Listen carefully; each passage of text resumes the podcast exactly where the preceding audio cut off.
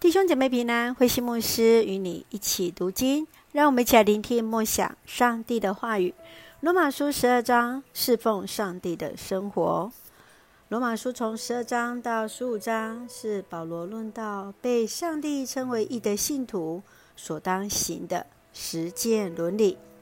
从第一章到第八章，人因着信被上帝称为义，上帝的义。引导人进入新的生命次序中。从十二章开始，就是实际的教导生活当中要如何实践称义的生命，就是用上帝的话语作为生活的标准。保罗来提醒那领受新生命的信徒，当以具体、积极、顺服圣灵的引导。从心灵的深处全然顺服，上帝赐给每一个人都有不同的恩赐，都当照着上帝所赐的恩赐做应该做的事。面对各样的冲突，当持守信仰的节制与智慧，以德以爱作为炭火，更要。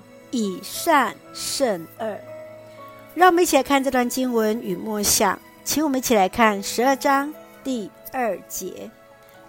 十二章第二节这样说：“不要被这世界同化，要让上帝改造你们，更新你们的心思意念，好明察什么是他的旨意，知道什么是良善、完全。”可蒙悦纳的。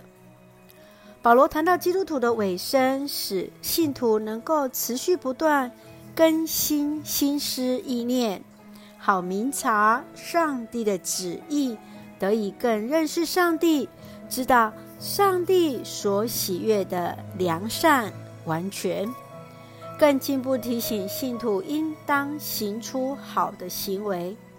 一开始便提醒。爱人要真诚，按着上帝所赐给每一个人不同的恩赐，真实的表现在人与人之间的关系，成为一个诚恳的人。亲爱的弟兄姐妹，你认为什么是被世界所同化？你会如何行出上帝所喜悦的事呢？愿主帮助我们来坚固我们的心智。让我们一起用十二章十五节作为我们的金句，要跟喜乐的人同喜乐，跟哭泣的人同哭泣。愿我们成为那美善的人，愿我们学像主耶稣，与喜乐的人同喜乐，与哭泣的人同哭泣。让我们一起用这段经文来祷告。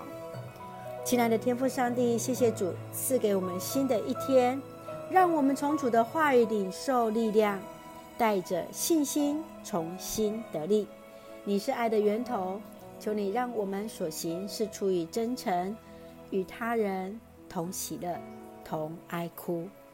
愿主赐福我们所爱的家人身心灵健壮，恩待我们所爱的国家台湾有主的掌权，使我们做上帝恩典的出口。感谢祷告，是奉靠主耶稣基督的圣名求，阿门。弟兄姐妹，愿上帝的平安与你同在，大家平安。